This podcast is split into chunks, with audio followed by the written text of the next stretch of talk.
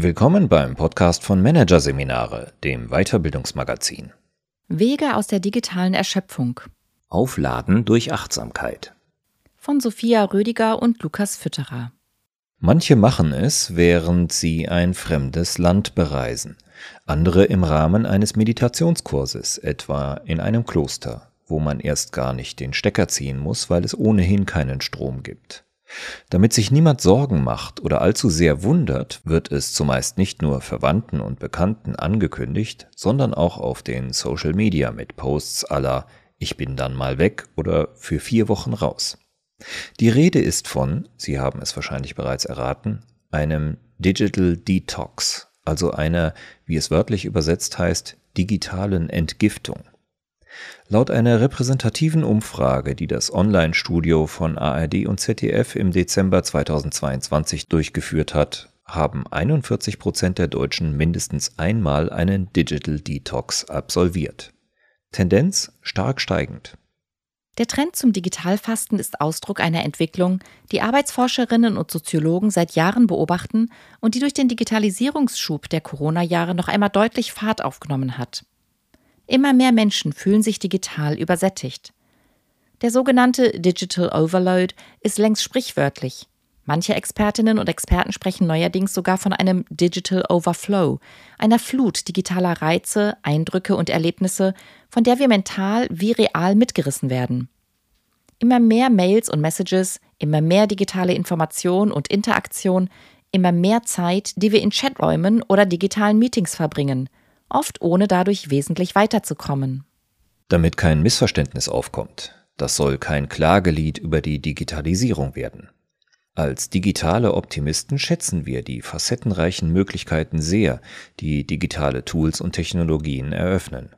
Sie bieten uns nicht nur Zugang zu unendlichem Wissen, sondern ermöglichen es uns auch, das eigene Wissen mit dem anderer schnell und intelligent zu verknüpfen und verschaffen uns kreative Zeit, indem sie mühsame Standardprozesse automatisiert für uns abwickeln. Doch da, wo große Chancen liegen, lauern immer auch Risiken. In diesem Fall vor allem das Risiko, zunehmend die bewusste Steuerung der eigenen Zeit und Aufmerksamkeit zu verlieren, sich nur noch von Algorithmen und Push-Notifications fremdbestimmen zu lassen, digital zu erschöpfen und im Worst Case auszubrennen. Um das zu verhindern und selbstbestimmt und wirksam die neuen Möglichkeiten zu nutzen, müssen wir dringend eine Kompetenz entwickeln, die auf den ersten Blick nicht in die digitale Welt zu passen scheint. Achtsamkeit. Wir sprechen auch von digitaler Achtsamkeit. In manchen Ohren mag der Begriff wie ein Oxymoron klingen, ein Widerspruch in sich. Digital operieren und spirituell oder mental sinieren, das geht nicht zusammen. Doch entgegen der verbreiteten Vorstellung hat Achtsamkeit mit Spiritualität, Religion oder dem Spa-Bereich im Wellness-Hotel erst einmal nichts zu tun. Nicht von ungefähr steckt in dem Begriff Achtsamkeit der mittelhochdeutsche Wortstamm Aden, der so viel bedeutet wie bewusstes Wahrnehmen mit Sinn und Verstand. Und genau darum geht es bei Achtsamkeit. Mit uns in diesem Moment verbunden, nehmen wir unser Fokusfeld aus einer Art Panoramablick heraus wahr. Im Moment der Achtsamkeit ist unsere Aufmerksamkeit gerichtet, heißt mit einer Absicht besetzt, womit wir bewusst und selbstbestimmt entscheiden können, worauf wir sie richten und worauf nicht, um ein Ziel zu erreichen. Zur digitalen Achtsamkeit gehört aber noch mehr. Wir stoppen die direkte Bewertung im Sinne richtig und gut versus falsch und schlecht. Vor allem im digitalen Resonanzraum der vielen Social-Media-Kanäle, in denen jede und jeder seine Meinung und Information teilen kann, ist dies eine wichtige Eigenschaft für einen verantwortungsvollen Umgang. Digitale Achtsamkeit lässt sich mithin auch wörtlich verstehen. Wir achten auf uns selbst und andere im digitalen Raum. Ein wesentlicher konkreter Grund, warum Achtsamkeit in der digitalen Welt so wertvoll ist, sie kann uns helfen, mit der zur Verfügung stehenden grenzenlosen digitalen Information und der immer größeren Menge digitaler Kommunikationsangebote und Anfragen umzugehen. Auf beides reagieren wir in der Regel, vorsichtig formuliert, nämlich alles andere als achtsam. Wir checken permanent die Kanäle auf MS Teams und Slack, haben 17 Tabs parallel in unserem Browser geöffnet und scrollen zusätzlich durch die bunten Feeds von LinkedIn, Instagram und Twitter. Oft greifen wir dazu zum Smartphone. Laut aktuellem Worktrend Index von Microsoft, der sich auf Befragungen von rund 30.000 Beschäftigten in 31 Ländern stützt, im Schnitt 88 Mal am Tag. Zusatzfakt, fast bei jedem zweiten Mal folgt darauf keine bewusste gerichtete Handlung. Sprich, wir haben beim Blick aufs Smartphone bereits vergessen, was unsere ursprüngliche Absicht war. Auf diese Weise durchbrechen wir während der Arbeit ständig unseren Konzentrationsfluss und es kostet uns viel Energie, den Fokus zu richten und wieder in eine gestalterische Arbeit zu kommen. Unsere Ausrede, besonders multitaskingfähig zu sein, wurde bereits in vielen Studien entlarvt. Dass es sinnvoll wäre, die Checkfrequenz herunterzufahren, wissen wir eigentlich. Das Problem, wir können kaum anders. Einen Erklärungsansatz für dieses Verhalten liefert der deutsche Soziologe Hartmut Rosa. Ihm zufolge wohnt jedem Menschen ein tiefes Bedürfnis inne, sich mit der Welt zu verbinden. Wir sehnen uns nach einer Welt, die uns antwortet, nach, so Rosas Kernbegriff, Resonanz. Jedes Mal, wenn wir die Tür zur digitalen Welt aufmachen, wenn auch nur einen Spalt für einen kurzen Moment, wird diese Sehnsucht ein Stück weit erfüllt. Biologisch statt soziologisch betrachtet es wird eine kleine Glücksdosis bestehend aus Endorphin und Dopamin ausgeschüttet. Wenn sich deren Wirkung nach kurzer Zeit verflüchtigt hat, stellt sich der Wunsch nach mehr ein und wir geben unserem Resonanzbedürfnis erneut nach, werfen also wieder einen Blick in die Welt. Im Grunde ein typisches Suchtverhalten, erzeugt durch den Sog der belohnenden Resonanz. Digitale Applikationen spielen damit par excellence und so sammeln wir fleißig im digitalen Alltag. Likes für unsere Beiträge, Sternebewertungen und Treuepunkte beim Einkauf. Sich diesen Zusammenhang bewusst zu machen, kann ein erster Schritt sein, mit ihm zu arbeiten und ihn zu integrieren. Dennoch braucht es einen zweiten Schritt. Weil solche Bedürfnisse auf unbewusster Ebene wirken, kommen wir mit Willen allein zumeist nicht weit. Mit Achtsamkeit jedoch schon. Wenn wir uns in Achtsamkeit trainieren, lernen wir, solche Bedürfnisse wertfrei wahrzunehmen und sie, wie es im Achtsamkeitsjargon heißt, bewusst weiterziehen zu lassen. Wir fühlen dann zwar noch die Sehnsucht nach Resonanz, sie zerrt aber nicht mehr an uns, wodurch wir in der Lage sind, selbstbestimmt und bewusst zu entscheiden, wann eine gute Zeit ist, uns mit der digitalen Welt zu verbinden und wann nicht. Wann es uns gut tut und wann es den Arbeitsfluss oder die Erholung stört. Beim Umgang mit den Kommunikationsangeboten und Anfragen, im Job eben vor allem der sprichwörtlichen E-Mail-Flut und der Messaging Madness, hilft uns die Fähigkeit zur Achtsamkeit auf die gleiche Weise weiter. Denn auch Mails erzeugen eine Art Sogwirkung, der wir uns normalerweise nur schwer entziehen können. Selbst wenn wir gerade mitten im Flow sind, gelingt es uns oft nicht, neue Benachrichtigungen erst einmal nicht zu beachten und unsere Aufmerksamkeit bei unserer Arbeit zu halten. Anschließend benötigen wir bis zu 25 Minuten, bis wir den vorherigen Faden wieder vollends aufgenommen haben, wie ein Forscherteam der University of South California im Rahmen einer weltweiten Studie zum E-Mail-Verhalten herausgefunden hat. Zurückzuführen ist dieser Sog auf ein weiteres urmenschliches Bedürfnis, und zwar dem, mit anderen Menschen zu interagieren. Weil es sich dabei um einen der wichtigsten evolutionären Überlebensvorteile überhaupt handelt, hat es sich tief in die menschliche DNA eingebrannt. So erklärt es zumindest der US-amerikanische Informatikprofessor Cal Newport in seinem vielbeachteten Buch A World Without Email. Nicht beantwortete E-Mails wertet unser Kleinhirn ihm zufolge als vereitelten sozialen Austausch, was unseren Überlebensinstinkt zumindest so weit auf die Barrikaden ruft, dass wir nicht nur mehr oder weniger Unbehagen empfinden, bis wir die E-Mail endlich gelesen oder beantwortet haben, sondern immer auch mit einem kleinen Teil unserer Aufmerksamkeit bei ihr bleiben. Jedenfalls dann, wenn wir nicht fähig sind, unsere Aufmerksamkeit im Moment zu halten, wenn wir nicht über die Kompetenz der Achtsamkeit verfügen. Um es noch einmal zu betonen, Digitale Achtsamkeit meint dabei nicht Digital Detox im Hotelspa. Es geht nicht um ein radikales Entweder-Oder, sondern um das bewusste Verbinden. Zu empfehlen sind daher kleinste Mikroachtsamkeitsübungen, die Spaß machen und einfach in den individuellen Arbeitsalltag integrierbar sind. Eine weitere gute Möglichkeit, um Achtsamkeit in Eigenregie zu trainieren, bieten Achtsamkeits-Apps. Die Angebotsliste ist ein Spiegelbild der Vielfalt an möglichen Achtsamkeitspraktiken. Das Spektrum erstreckt sich von traditioneller Meditation über bewegte Kurse wie Yoga, Qigong bis hin zum positiven Schreiben in ein virtuelles Notizbuch. Was wir jedoch nicht machen sollten, unseren Fokus allein auf jene Apps oder auch Seminare, Trainings, Kurse und andere Wege zu richten, bei denen Achtsamkeit draufsteht. Bestenfalls noch einen Haken setzen wie beim Abarbeiten einer Checkliste. Auch ein Spaziergang mit oder ohne Telefon am Ohr kann ein informeller Achtsamkeitsimpuls sein. Im Fall der ständigen Selbstunterbrechung durch digitales Linsen in die Welt ist so ein alternativer Weg zu mehr Achtsamkeit ein simples Etappentraining. Erst bewusst das Smartphone zum Beispiel eine halbe Stunde beiseite legen, beziehungsweise den Zugang zur Welt, den der Rechnerbrowser bietet, ignorieren. Wenn das gut klappt, auf 45 Minuten erhöhen und so weiter. Jede Etappe, die wir geschafft haben, ist ein Erfolgserlebnis, weshalb Glückshormone ausgeschüttet werden und wir motiviert sind, weiter zu trainieren. Am Ende des Trainings sind wir im Idealfall in der Lage, selbstbestimmt und selbstbewusst entscheiden zu können, wann ein guter Moment ist, uns mit der Welt zu verbinden und wann nicht.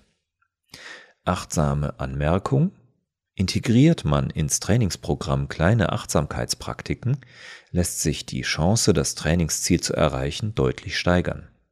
Weitere Erfolgsbooster sind kleine Trackinglisten, mit denen visualisiert wird, wann und wo die Praktik geübt werden soll, und die Verabredung mit anderen digital achtsamen Mitstreitern. Eine kleine, sanfte soziale Kontrolle hilft vielen von uns, konsequenter dran zu bleiben. Im Fall eines achtsameren Umgangs mit E-Mails und Arbeitsgruppen wie Slack, Telegram und Co. wiederum besteht ein einfacher Ansatz darin, im Team gemeinsam darüber zu sprechen und Spielregeln zu definieren. Die Chance ist groß, dass wir dabei feststellen, tatsächlich erwarten unsere Kolleginnen und Kollegen gar nicht und andere Kommunikationspartnerinnen und Partner mithin wahrscheinlich auch nicht, dass wir ihre Nachrichten unmittelbar beantworten. Wir erwarten nur, dass sie dies erwarten. In der Soziologie spricht man in solchen Fällen von Erwartungserwartungen, die das Verhalten in sozialen Systemen stabilisieren, aber eben auch dazu führen können, dass wir kollektiv unseren Arbeitsfluss unnötigerweise unterbrechen. Auf Basis des gemeinsamen Verständnisses lassen sich dann beispielsweise die digitalen Kommunikationskanäle nach Dringlichkeit sortieren. Etwa so. Wenn ich gerne sofort eine Reaktion hätte, schreibe ich dir eine Chatnachricht kann es bis morgen warten, eine Mail. Und wenn eine Mail nicht warten kann, dann bitte ich dich im Chat, sich diese zeitnah anzuschauen. Klingt im ersten Moment vielleicht bürokratisch, kann aber ein wirksamer Weg sein, um sozialen Druck aus der digitalen Teamkommunikation zu nehmen und so allen Mitgliedern ein Stück weit die Kontrolle über ihre Aufmerksamkeit zurückgeben. Nicht nur für einen besseren Umgang mit digitalen Kommunikationsanfragen bietet Achtsamkeit großes Potenzial. Sie kann auch die Kommunikation selbst erheblich verbessern. Denn beim Mailen und Chatten sind wir oft nur mit einem Teil der Aufmerksamkeit dabei, mit der anderen gedanklich bei anderen Themen oder parallel auf anderen Kanälen unterwegs. Das ist zum einen mental sehr anstrengend und fördert Stressempfinden, weil unser Gehirn, wie gesagt, nicht für Multitasking gemacht ist. Zum anderen leidet darunter die Qualität des Austausches.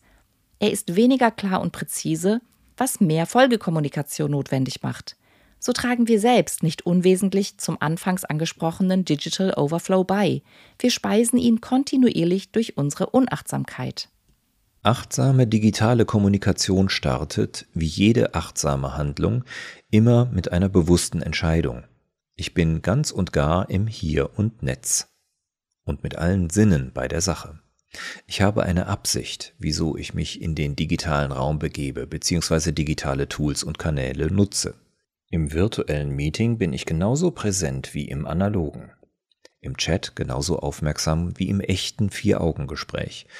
Wenn ich eine Mail schreibe, so konzentriert, als würde ich einen handschriftlichen Brief verfassen. Im Zustand der Achtsamkeit können äußere Reize unsere Aufmerksamkeit nicht kapern. Und wenn Gedanken aufkommen, die uns wegführen wollen, dann nehmen wir sie zwar kurz wahr, verweilen aber nicht bei ihnen, sondern lassen sie weiterziehen.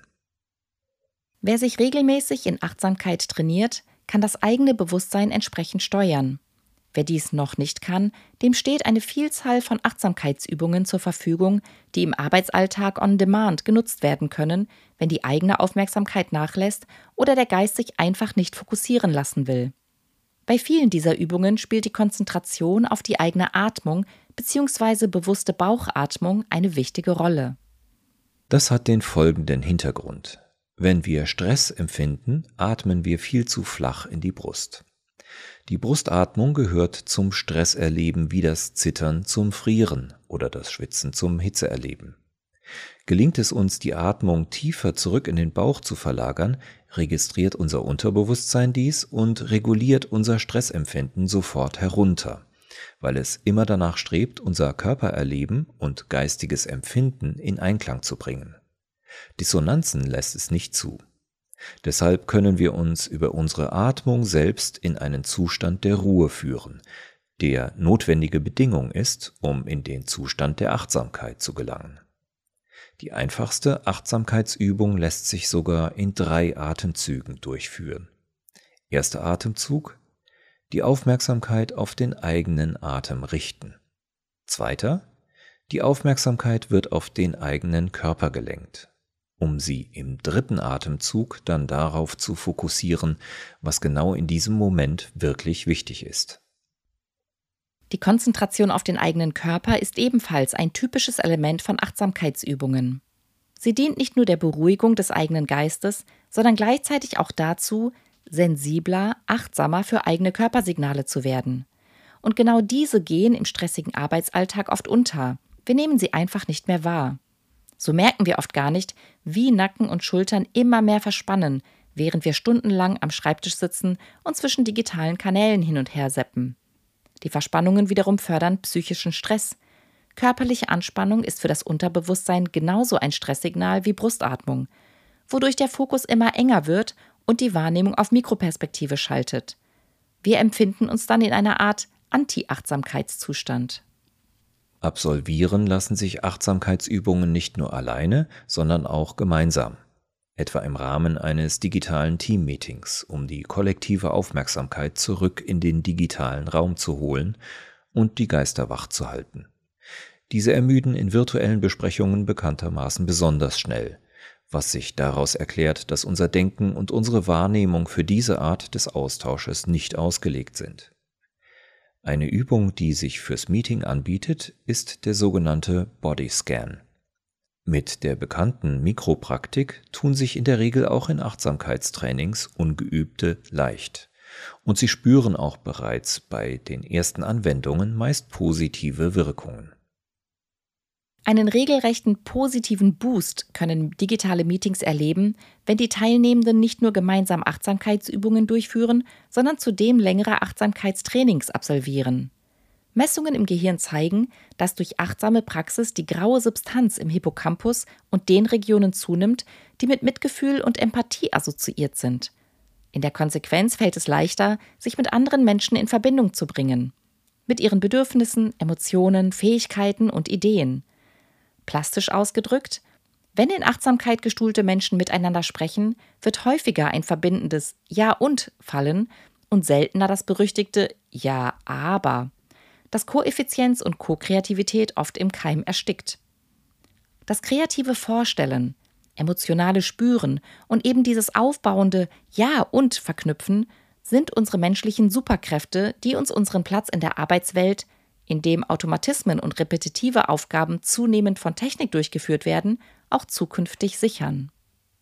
Dass Achtsamkeit in einer immer hektischeren digitalen Welt im Allgemeinen sowie für den digitalen Workflow im Besonderen wertvoll sein kann, ist kein Geheimwissen. Immer mehr Unternehmen nehmen Achtsamkeitspraktiken in ihr Portfolio auf oder bieten ihren Mitarbeitenden sogar komplette Achtsamkeitstrainings an. Das bekannteste im Corporate-Bereich ist die Ausbildung Search Inside Yourself, die auf dem Konzept der emotionalen Intelligenz fußt und vom Google-Entwickler Jade Mang Tan aus dem Silicon Valley ihren Weg in die Welt fand. Auch in deutschen Konzernen wie der Deutschen Bahn und SAP wird es mittlerweile genutzt. Was es bringt, haben die Datenspezialisten von SAP vor zwei Jahren in einer Studie untersucht. Den Ergebnissen zufolge berichten die Teilnehmenden des Programms durchgängig von mehr Zufriedenheit im Beruf, verbesserter Klarheit in der eigenen Zielsetzung sowie mehr Kreativität und Ideenreichtum. Auch der Stresspegel habe sich deutlich gesenkt.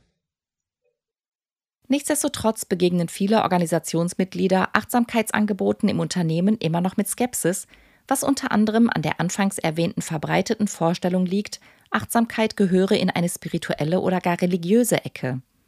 An dieser Stelle ist einerseits Aufklärungsarbeit gefragt, andererseits braucht es strukturelle Veränderungen in Organisationen, die Achtsamkeit im Arbeitskontext erleichtern und den Rechtfertigungsdruck von Menschen nehmen, die fokussiert ihrer Arbeit nachgehen.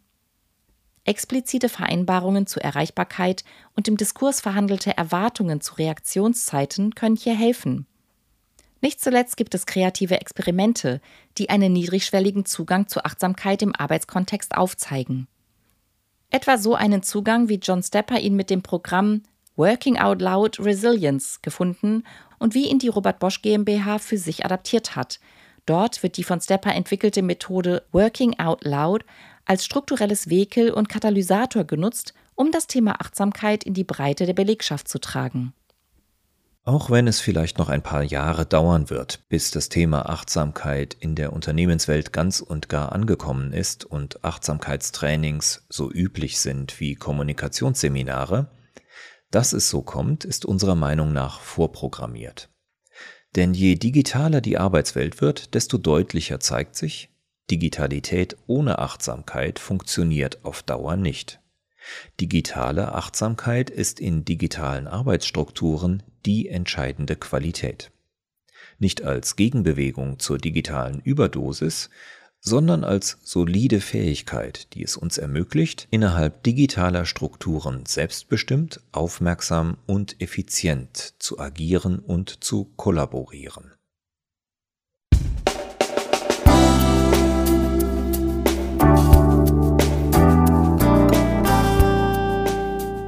Sie hörten den Artikel Wege aus der digitalen Erschöpfung. Aufladen durch Achtsamkeit. Von Sophia Rödiger und Lukas Fütterer. Aus der Ausgabe Juni 2023 von Managerseminare. Produziert von Voiceletter.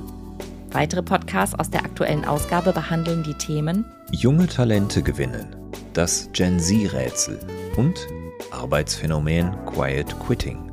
Für heute reicht's. Weitere interessante Inhalte finden Sie auf der Homepage unter managerseminare.de und im Newsblog unter managerseminare.de/blog.